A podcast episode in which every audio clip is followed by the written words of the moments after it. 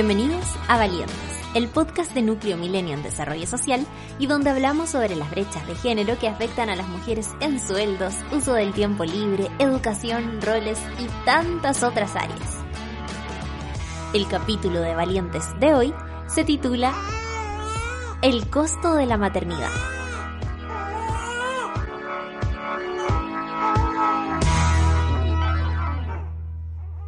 ¿Sabías que en Chile solo 0,27% del postnatal parental lo han tomado los hombres?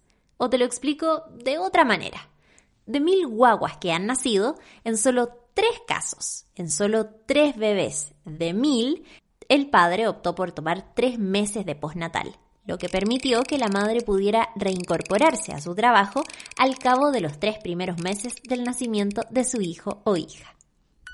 ¿Cuánto impacta esto en la participación de las mujeres en el mundo laboral, en sus ingresos, en sus condiciones laborales y hasta en su jubilación? Mucho. Si miramos los grandes números, veremos que la maternidad tiene un impacto negativo en la vida laboral de las mujeres. Y en Chile, donde la participación de las mujeres ya es baja, la maternidad la acrecienta. Pero mejor escuchemos a una experta. Antonia Daguave es economista y magíster en análisis económico. También es colaboradora del Núcleo Milenio en Desarrollo Social. La economista ha realizado una investigación basada en datos que le entrega la encuesta longitudinal de la primera infancia y así ha podido procesar información de entre 2004 y 2012. Esta investigación, que está pronta a ser publicada en un paper académico, le da un panorama amplio de las mujeres y el trabajo en Chile. Vamos con la primera pregunta para la economista Antonia Daguave. ¿Cuántas mujeres dejan de trabajar tras tener a su primer hijo? Yo mezclo todas las mujeres y veo qué pasa con ellas después de ser mamás. Veo que hay una reducción del 17% en la participación laboral después de ser madres. Es una reducción que se mantiene también estable en el tiempo. En el fondo, esa reducción se da en el primer año o durante el embarazo y el primer año y luego se mantiene estable. Eso se traduce en que si habían, si existen 100 mujeres y 50 están trabajando, la reducción, o sea, restarle a eso su 17%, me deja en 41,5 mujeres trabajando. Una baja no menor en un país donde además la participación de las mujeres en el mundo laboral bordea el 50%. Las razones para no trabajar o no regresar al trabajo cuando se tiene el primer hijo son variadas. Según encuestas, una de cada tres mujeres dice que la principal razón es que no tenía con quién dejar al hijo o hija. Un 18% señala que el bebé tuvo problemas de salud y un 13% que ella tuvo problemas de salud. Escuchemos cómo suenan los números cuando los llevamos a una historia de vida. Mi nombre es María Isabel y tengo 31 años. Yo estudié, salí de alimentación colectiva del colegio. Tenía 25 años cuando tuve mi primer hijo. Tengo un hijo de 6 años. Y no fue planeado. Cuando mi hijo nació yo estaba sola. Y lo he criado sola desde entonces. Que igual es difícil dejar a un niño una guaguita sola. Entonces empecé a tirar licencia. Y después de la licencia entré a trabajar cuando mi hijo ya tenía como un año siempre tenía que, estaba pensando en entrar a trabajar porque necesitaba plata. Las mujeres no vivimos todas la misma historia. Escuchemos ahora a Rocío, periodista, 42 años. Rocío está casada y estaba trabajando cuando tuvo a su primera hija. Escuchemos qué le pasó a ella.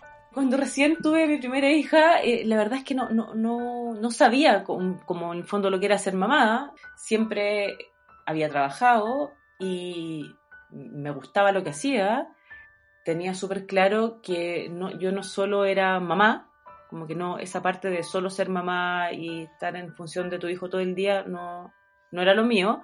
Entonces estaba súper eh, segura de, volver al trabajo eh, y tranquila. Lo que sí me hacía ruido era la jornada completa.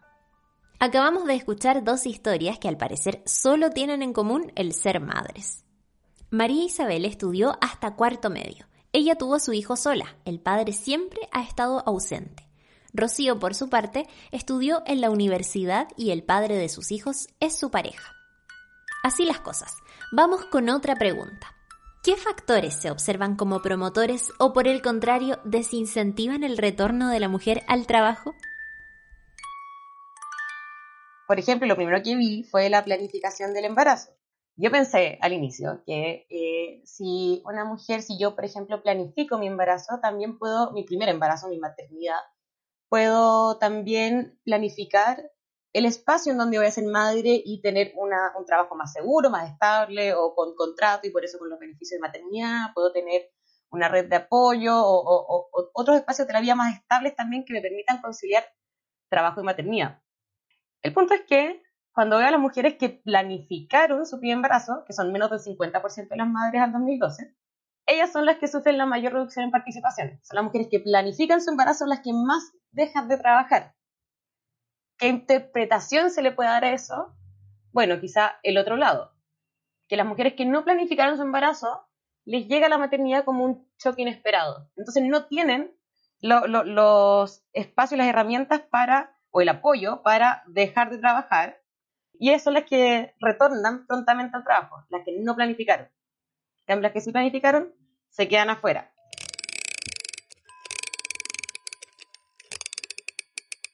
Cabe preguntarse cómo influye el factor pareja o el contar con un conviviente estable al momento del primer hijo. ¿Qué creen ustedes? La magíster en análisis económico Antonia Daguave cuenta qué le dijeron los números para ese factor. Nuevamente pensé y nuevamente me equivoqué, como me pasó mucho con este trabajo que me fui sorprendiendo, que de tener una pareja, si bien esta división sexual de los roles dentro de la pareja se da más dentro de una pareja, que siendo una madre soltera, em, pensé que igual de todas formas era más fácil para las mujeres trabajar, pues alguna parte de las tareas del cuidado las podían compartir con su pareja. Iba a haber algo de co-cuidado pero resulta que son las mujeres emparejadas las que nuevamente salen más del mercado laboral, las que dejan de trabajar más por ser madres. Y ahí, claro, hay que ver el otro lado, no el lado de la posibilidad de compartir cuidados, sino la necesidad de trabajar. Porque ¿qué pasa con las mujeres que no tienen una pareja al momento de convertirse en madres? No tienen de quién depender económicamente. Entonces es dentro de esta pareja en donde se da la división sexual del trabajo y donde la mujer se repliega al espacio doméstico y el hombre, que es la gran mayoría de los casos de mi encuesta, es el que sale a trabajar. María Isabel, quien nos contó hace poco que tuvo a su hijo sola y no fue planificado, refleja en su historia lo que los números nos dicen.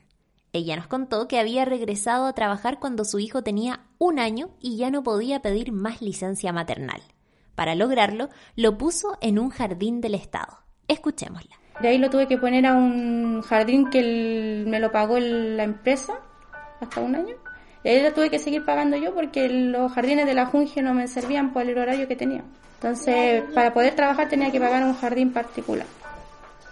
Jardines particulares trabajaban de lunes a viernes y de 7 de la mañana hasta las 8.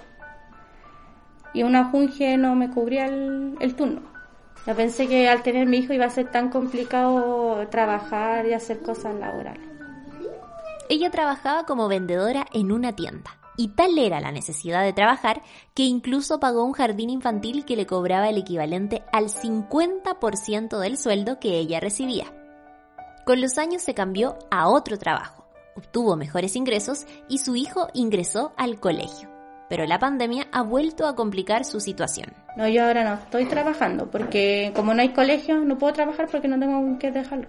Siempre he sido ratio y con eso me estoy manteniendo. Eh, a mí me gustaría trabajar en una... Estoy tirando currículum ahí en un hospital psiquiátrico, en administración. A mí me gustaría trabajar porque me queda cerca de la casa. De lunes a viernes. De 8 a 6, más flexible que el mall. Claro, un trabajo ideal sería de lunes a viernes un trabajo ideal sería un trabajo que se adapte con los colegios, con el colegio de, tu hijo. Porque yo puedo tener un trabajo ideal, pero si no se adapta con el horario de, del colegio, cuesta. Estoy postulando porque ese trabajo tiene un, una guardería de niños. Entonces me dijeron como tenía guardería yo podría dejar a mi hijo ahí. Por eso fui a postular a ese trabajo. Por eso postulé a ese trabajo, porque si no, no puedo Igual he tenido harto, me han llamado de harto trabajo, pero no puedo por el horario, no tengo con quién dejarlo.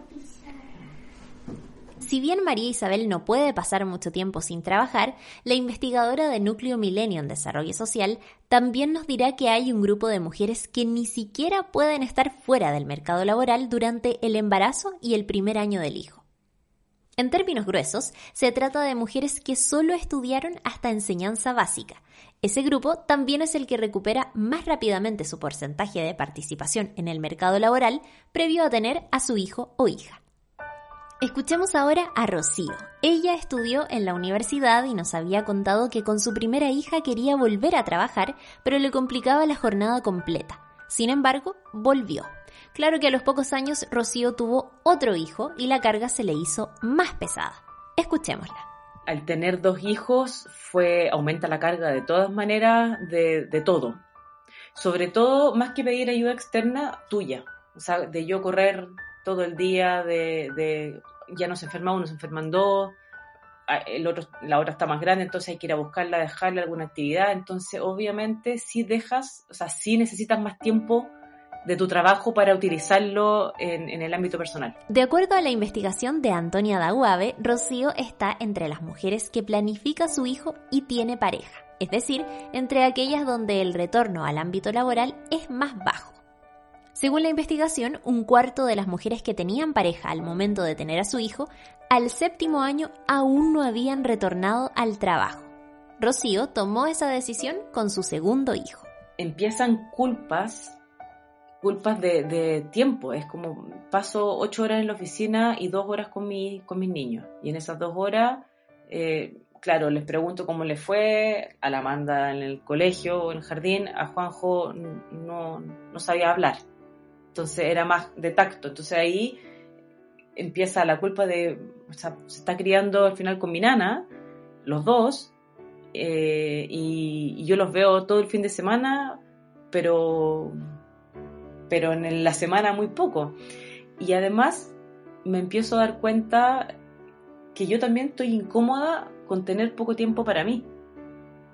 Después de, de que lo pensé, mi hijo tiene un año, lo estuve procesando eh, un año y medio más, en donde además de, procesarlo, es, tiene que ver con una conversación con mi marido también por, la parte económica.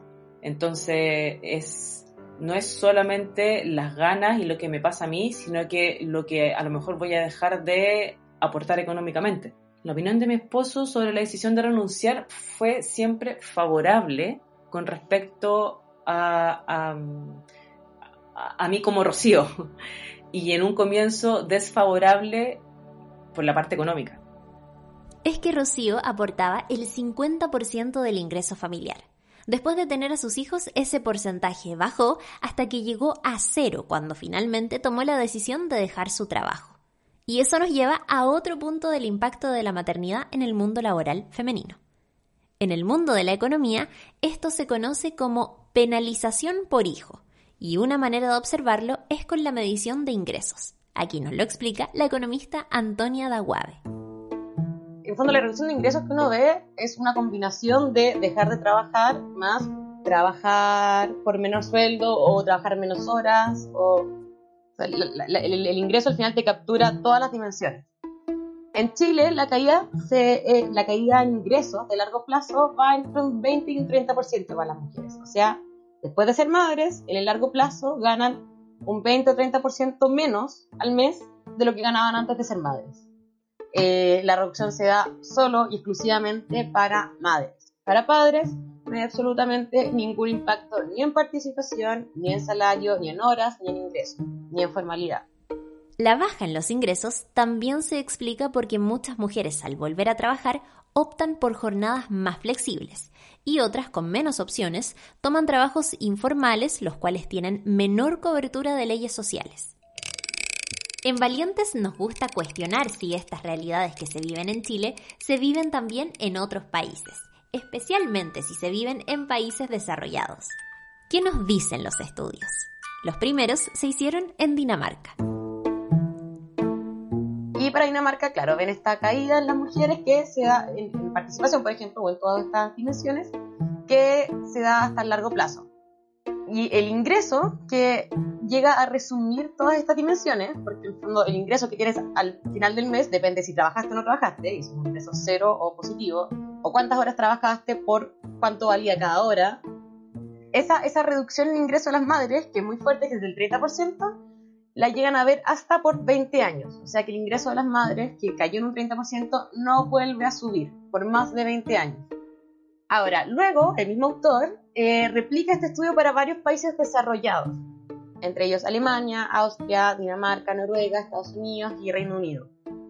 Eh, en ellos también en se ve esta caída para madres, no para padres, y lo hacen en torno a ingresos. Ingresos, como resumió todo, ven ingresos más que participación por separado o jornada o tipo de formalidad, ¿ya? Ven que, claro, al final, en el largo plazo, hay una reducción de un 21% de los ingresos para las mujeres en Dinamarca, en Suecia es un 26%, en Reino Unido la caída en ingresos para las mujeres en el largo plazo es de un 44%, en Estados Unidos un 31%, en Alemania un 61%, en Austria un 51%. Son caídas altas también. Ahora son contextos e institucionalidades muy distintas también de países desarrollados y muy distintas a Chile. Claro, varios de esos países tienen sistemas de protección social que podrían permitir salir del mercado laboral sin sufrir una precarización tan grave en el diario vivir. Pero el que exista a nivel mundial nos lleva a otro tema, uno que ya hemos visto en capítulos anteriores, los roles que cumplen hombres y mujeres en la sociedad. Y en Chile el panorama no se ve muy alentador si se buscan datos sobre cuánto participan los hombres en el cuidado de los recién nacidos. Este capítulo lo iniciamos contándoles que solo un 0,27% de los hombres que fueron padres hicieron uso del postnatal compartido. Escuchen ahora estos otros datos. Claro, después del nacimiento, el padre puede tomar cinco días de trabajo para el cuidado de su hijo o hija, inmediatamente después del nacimiento. y esta es una, licencia que existe hace mucho tiempo. Resulta que eh, el 2012, un 40% de los padres, que fue padre, no tomó ningún día. Aquí va otro. Se pregunta por la última ida al doctor o por todo el año pasado, quién más llevó al doctor o a cualquier cita médica a la hija o al hijo y en el 89% de los casos fue la madre o la tutora principal, que la gran mayoría de los casos es la madre. Solo el 2,8% de los casos es el padre, quien estuvo a cargo de llevar a los hijos al doctor. Un 2,8% es el padre. ¿Quién le gana al padre? Otro familiar, con un 6,9%. O sea, más veces se lleva a la niña al doctor por otro familiar que por su padre. Y otro más. Por ejemplo, entre el año y el año y medio de la hija. ¿Quién cuidó más a, a esta hija? En el 63 casi por ciento de los casos es la madre, ¿ok? El padre, un 0,85%. ¿Quién está por muy encima del padre como cuidador principal? La abuela con un 16,8%. Este rol de cuidadora que tenemos las mujeres comienza siendo madres, o quizás siendo hermanas también de nuestros hermanos, eh, pero también después cuando tus hijos o tus hijas son padres o madres, nuevamente como abuela te toca ser la segunda madre. Ok, el punto está hecho. Pero la problemática de los roles en la maternidad no es algo a resolver solo con los padres. Las propias mujeres tenemos que hacer un cambio. Este estudio arroja un dato que quita un poco el aliento. De las mujeres que no participaban del mercado laboral dos años antes de tener su primer hijo o hija, escuchen bien, dos años de aquello, un 53% decía que no trabajaba porque quería dedicarse al cuidado de sus hijos. Un problema con tantas aristas requiere de respuestas complejas. Antonia Daguave nos dirá que se requiere una sala cuna universal, que no se limite a padres con trabajos formales, que no sea a cargo del empleador de la mujer.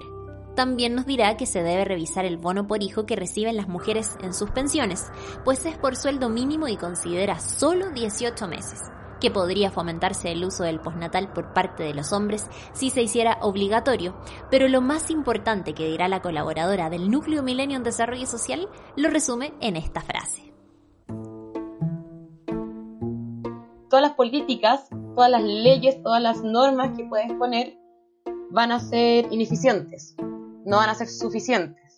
porque también tienes que cambiar al mismo tiempo la cultura de cómo se reparten los roles de cuidado.